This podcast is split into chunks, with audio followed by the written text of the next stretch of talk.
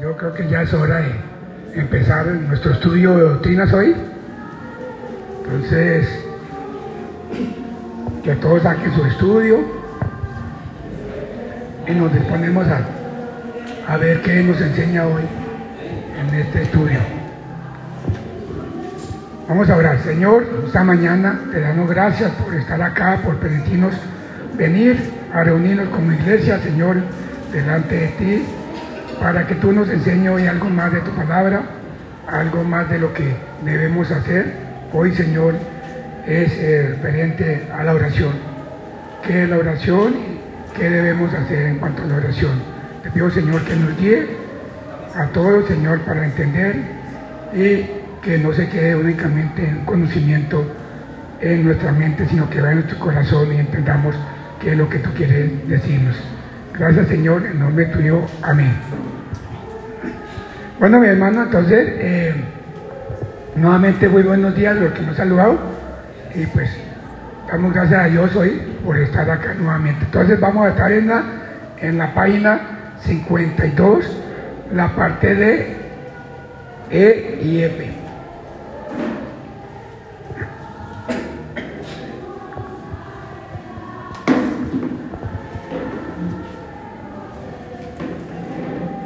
Parece que muchos están de puente. Eh, entonces, eh, la parte, la parte de, dice los requisitos de la oración. Entonces, ahí vemos que está enumerando tres requisitos de la oración. Dice sinceridad.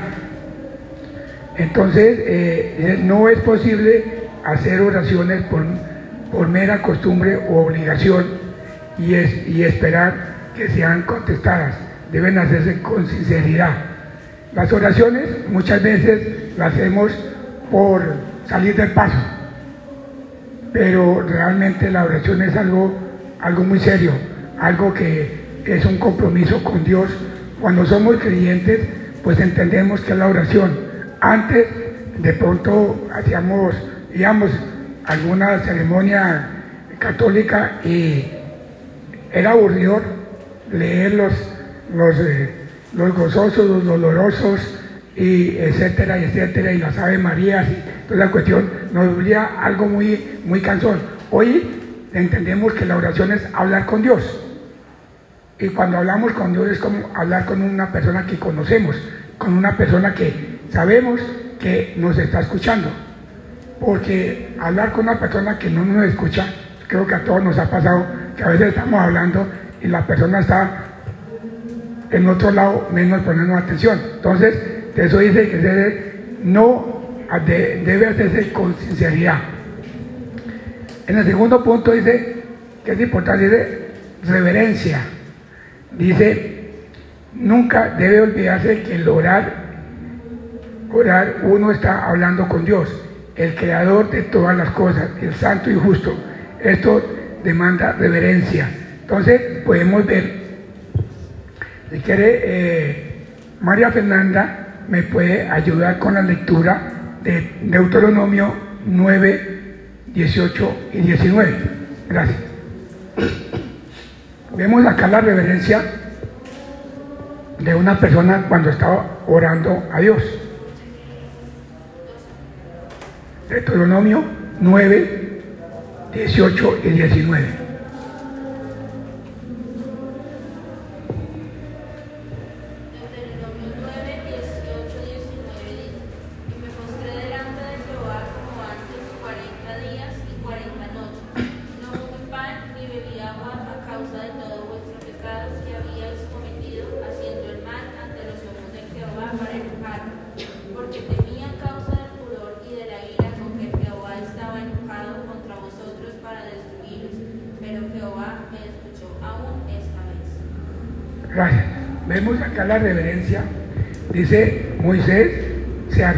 Oró por su pueblo, por el pueblo de Israel, porque sabía que Dios iba a destruir por el pecado después de bajar allá del monte donde estaba eh, hablando con Dios. Dice 40 días y 40 noches. ¿Cuánto tiempo duramos orando nosotros? un día, seis horas, una hora, cuando mucho. Y este señor salía a la reverencia y precisamente estaba pidiendo, no tanto por él, sino pidiendo por el pueblo. Entonces, eh, precisamente, más adelante vamos a ver cuando deben ser específicas las oraciones, pero aquí vemos la reverencia, dice de él, dice, para que no destruyera al pueblo por el pecado que había cometido. Eh, entre eso estaba el hermano Aarón, que, eh, digamos, acahueteó o permitió que se hiciera esto. Entonces, vemos la reverencia y seguimos también, dice, eh, con confianza. Dice, de nada vale pedir a Dios alguna cosa si no hay absoluta confianza o fe en que Él lo ha de dar. Cuando oramos a Dios, sabemos que Él nos va a responder. Que nos responda lo que nosotros queremos, pues eso no puede ser, porque Dios tiene muchas formas de responder y no siempre Dios es un, Dios que responde a, nuestras, a nuestras peticiones como nosotros queremos. Él da de acuerdo a lo que Él cree, piensa y sabe que es lo bueno para nosotros. Entonces, dice también, muchas oraciones no son conseguidas porque no se hacen con fe. El Espíritu Santo puede ayudar al cristiano para orar como debe. Hay que buscar su dirección. Sencillamente nos ponemos a orar pero es algo que, eh, como que dice, es lo que nosotros esperamos. No oramos, eh, digamos, con la dirección del Espíritu Santo. Y en, ¿qué Rosita me puede ayudar con Romanos 8, 26 y 27?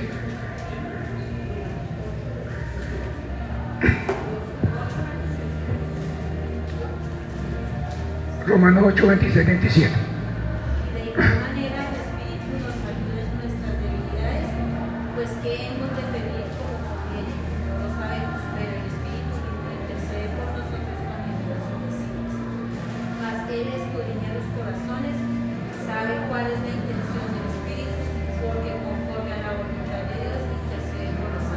Gracias. Entonces vemos que muchas veces oramos y no hay respuesta porque no sabemos pedir. Dios quiere que sea específico, así como eh, Nehemías, ahorita Daniel, todos estos hombres de oración pidieron específicamente por algo, pero muchas veces no sabemos orar. Y esta semana hablábamos, decía, hace algunos días ya, que en algunas iglesias o algunas personas pues dicen, vamos a enseñar a orar como algo predeterminado, algo que está escrito. dice, no, la oración es algo que se va aprendiendo porque el Espíritu Santo nos va ayudando a, a interpretar y a decir qué es lo que queremos. El mismo, la palabra lo dice, el Espíritu Santo nos ayuda a pedir lo que nosotros necesitamos. También podemos ver ahí, eh, me hace un favor, eh, Raúl, me, Raúl, ¿me puede ayudar con Nehemías 1, 4 al 7?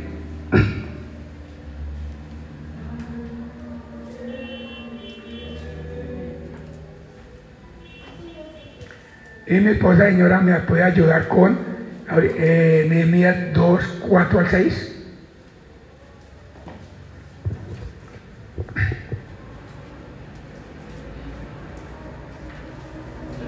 Nehemías 1, 4 a 7. Es la palabra de Dios. Cuando oí estas palabras me senté y lloré, e hice duelo por algunos días, y ayuné y oré delante del Dios de los cielos. Y dije, te ruego, oh Jehová, Dios de los cielos, fuerte, grande y temible, que guarda el pacto y la misericordia a los que te aman y guardan sus mandamientos. Este Ahora atento tu oído y abiertos tus ojos para oír la oración de tu siervo, que hago ahora delante de ti día y noche, por los hijos de Israel, tus siervos, y confieso los pecados de los hijos de Israel que hemos cometido contra ti. Si yo y la casa de mi padre hemos pecado, en extremo nos hacemos, nos hemos corrompido contra ti no hemos guardado los mandamientos, estatutos y preceptos que diste a Moisés tu siervo. Gracias, hermano. Aquí veo una Nehemías que está orando por los pecados del pueblo y él se incluye, hemos pecado. Porque el hecho no es decir que todos han pecado menos nosotros, todos somos pecadores. Y vamos a ver estos versículos de Nehemías 2, 4 al 6. Eh, Nehemías ora específicamente y cuando le pide a Dios y le pide al rey, sabe exactamente qué.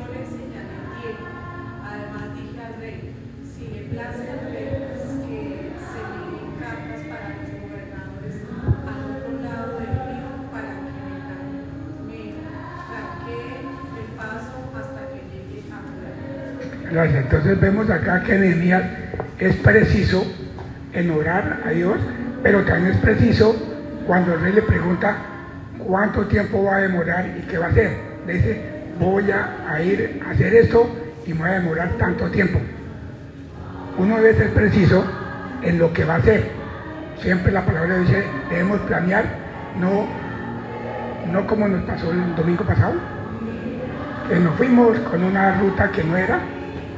Apor- Afortunadamente no nos paró la policía, o si no, habíamos tenido inconvenientes, pero no planeamos con anticipación, culpa de los que estamos organizando eso, pero no debe ser preciso saber hacia dónde va y qué es lo que quiere y qué es lo que le quiere uno hacer. Entonces debe ser preciso. Entonces vemos que la reverencia de estos hombres eh, la debemos aprender nosotros. Ser preciso como, como en Romanos dice que el, Espíritu Santo nos ayuda. Entonces ya saliendo de ese punto decimos, los momentos de la oración. La pregunta, la pregunta es natural. ¿Cuándo orar? En realidad hay necesidades de orar durante toda la vida, donde quiera que uno esté. No es únicamente acá, no es únicamente en, la casa, sino no es como de pronto eh, alguna persona que dice que es en la casa de Dios. Dios está con nosotros en todo, en todo momento. Hay muchas circunstancias especiales también en que es necesario orar, pero también hay momentos fijos de oración. Así, por ejemplo, en la iglesia de Dios debe hacerse oraciones, en la vida familiar. También dice que eh, dice el, cada cristiano debe tener momentos de oración en secreto, a solas, con Dios. Esto reconforta y da vigor al alma. Yo creo que todos los, todos los creyentes eh, hemos escuchado siempre lo que enseña la Biblia dice que eh, debemos tener nuestro cuarto secreto para orar con Dios. Entonces es algo que debemos creerlo un hábito y es muy bueno porque en la intimidad con Dios creo que nos podemos concentrar. Más adelante vemos, vamos a ver esto. Dice, ¿por quién debemos orar? Eh, generalmente uno coge la, la, costumbre o malos hábitos de que siempre oramos por nosotros, por nosotros y para nosotros. Pero eh, la cuestión es que hay por muchas cosas y por muchas personas por quien debemos orar, no solamente en beneficio. Ahí la palabra de Dios dice que a veces nuestras oraciones no son contestadas porque pedimos para nosotros o para beneficio nuestro. Y, pues Dios dice, siempre por lo mismo, entonces debemos eh, orar por muchas necesidades de la gente, aún de la gente que nos ha convertido. Entonces dice, es difícil eh, numerar todo porque por quienes el cristiano debe hacer oraciones. Solo pueden mencionar algunas. El creyente debe orar por sí mismo y por toda clase de gente. Entonces acá, toda clase de gente, no importa la raza, no importa la condición, no importa si cree o no cree, debemos orar aún más por los no creyentes. Los hombres en puestos de responsabilidad, como son los hombres del gobierno, que la necesitan. Los líderes de la iglesia, los pastores, los ancianos, los que están en algún ministerio, necesitan mucha oración de todos nosotros, porque no es fácil asumir una responsabilidad ante Dios y no es fácil eh, escapar de las tentaciones. Entonces, todos debemos orar, aún por los gobernantes, así no nos guste, pero necesitan oración, no por un gobernante específico. Dios, si los puso ahí, pues entonces es soberano y Dios sabe por qué está ahí. También dice los pastores y ministros que pueden predicar a Jesucristo, los hermanos en la fe, la iglesia. Dice también por los enemigos. ¿Quién de nosotros ora seguido por nuestros enemigos? Aquella persona que nos hizo algo, aquella persona que nos puede ver o aquella persona que nosotros creemos que está haciendo algo contra nosotros. Pues es muy difícil, pero lo manda Dios. Hay que orar por nuestros enemigos también. Tiene, debemos tener misericordia para que yo tenga toda la misericordia del mundo. Todo esto lo ordena Dios en la Biblia. Dios solo prohíbe en la Biblia orar por los muertos y por aquellos que han cometido un pecado imperdonable. Entonces, no sabemos nosotros cuál es el pecado imperdonable, que solamente lo sabe Dios. No podemos juzgar a una persona que ha cometido un pecado, sea la clase de pecado, porque solamente Dios sabe. La Biblia dice que blasfemar contra el Espíritu Santo, eso no es perdonable. Pero, ¿por qué? Solamente Dios lo sabe. Nosotros no podemos eh, estudiar, entrar y averiguar que sí o que no. También dice, eh, dice que eh, una cosa es verdad, nunca estará de más una oración por otros, sean quienes fueren. Nosotros siempre nos concentramos como en un círculo de oración, va y viene, viene y va, pero debemos salir de ese círculo de oración. Hay muchas personas que cuando viajamos, cuando salimos de nuestra casa, en el bus, vemos muchas necesidades y debemos orar. Ahorita, por ejemplo, todo lo que está pasando con este invierno, nosotros estamos, gracias a Dios, estamos muy bien, pero, por ejemplo, todas las inundaciones, toda la gente que ha quedado sin nada, toda la gente que lo ha perdido todo. Pero yo creo que lo más importante es no perder la fe y no perder la confianza en Dios. Pero si esta gente no tiene confianza en Dios, es muy difícil la situación. Entonces, vemos que eh, la oración es muy importante y la oración es no solamente por nosotros, sino también por todo lo que hay alrededor. Las personas, aún no creyentes, necesitan mucha oración. Entonces, eh, también podemos ver que Nehemías, me hace favor, eh, me puede ayudar con eh, Daniel 9, en el, pero el versículo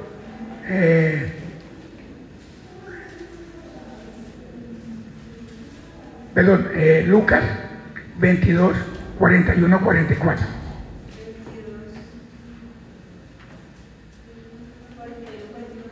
Lucas 22, 41, 44.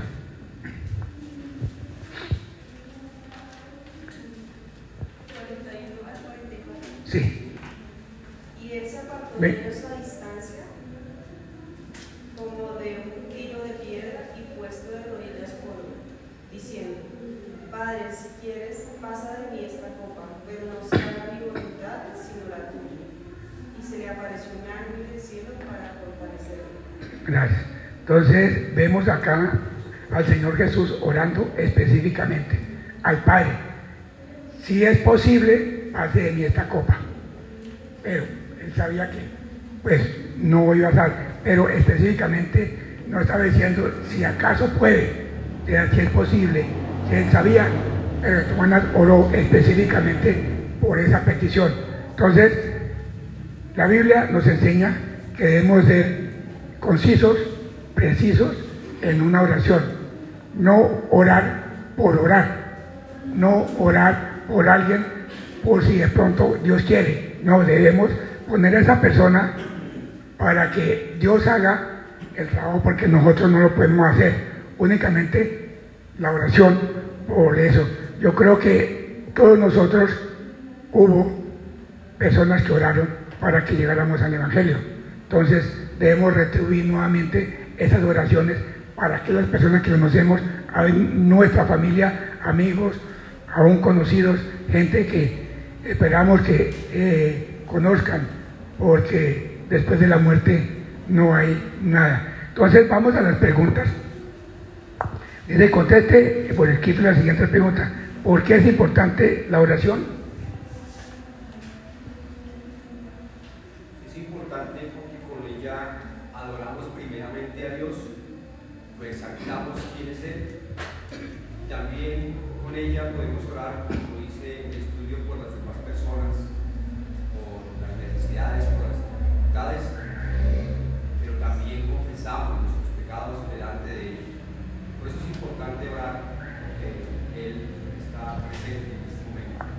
¿Algo otra respuesta también complementando?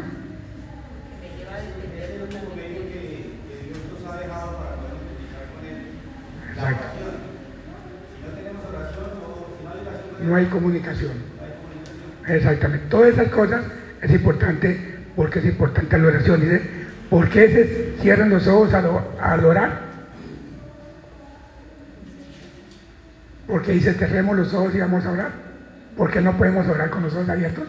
Para dejar a un lado todo lo que está en unos Evitar las distracciones.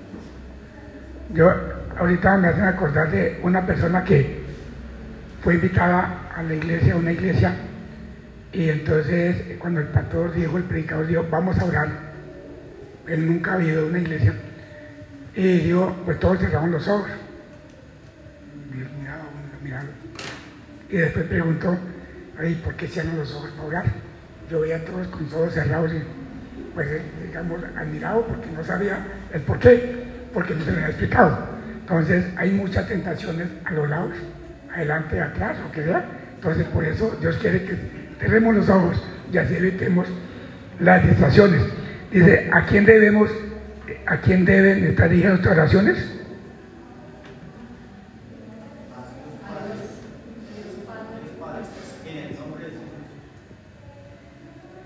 ¿Y por qué en el nombre de Jesús?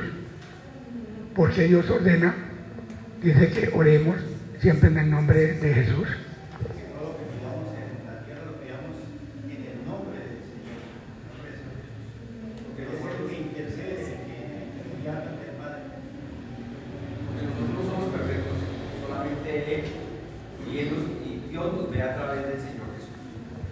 Exacto. Eso está muy bien que tengamos claro por qué esas oraciones y por qué el nombre de Dios y el nombre, vean, el nombre de Jesús. Cuando siempre oramos, decimos, oramos en nombre de nuestro Señor Jesucristo, en nombre de tu Hijo, en nombre, pero siempre en el nombre de eh, Jesucristo, el Hijo de Dios. ¿A qué hora se puede orar? ¿Hay un horario específico para? En en. Así es, bien. ¿Quiénes oran por sus enemigos?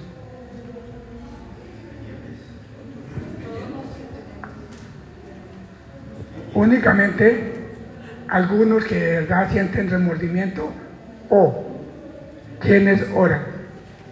No es fácil orar por un enemigo, porque sienten una cosita, siente uno algo siempre que está, pues como que, eh, ¿por qué debemos orar si no lo merece? Pero de todas maneras Dios nos ordena que debemos orar por nuestros enemigos y son los que más necesitan. Entonces, mis hermanos, con esto terminamos. Eh, gracias por su atención y espero que hoy algo nos quede de esta enseñanza de la oración, a quién, por qué y para qué debemos orar. Gracias, hermano. Eh, cinco minuticos para tomarnos un tinto y nuevamente seguimos.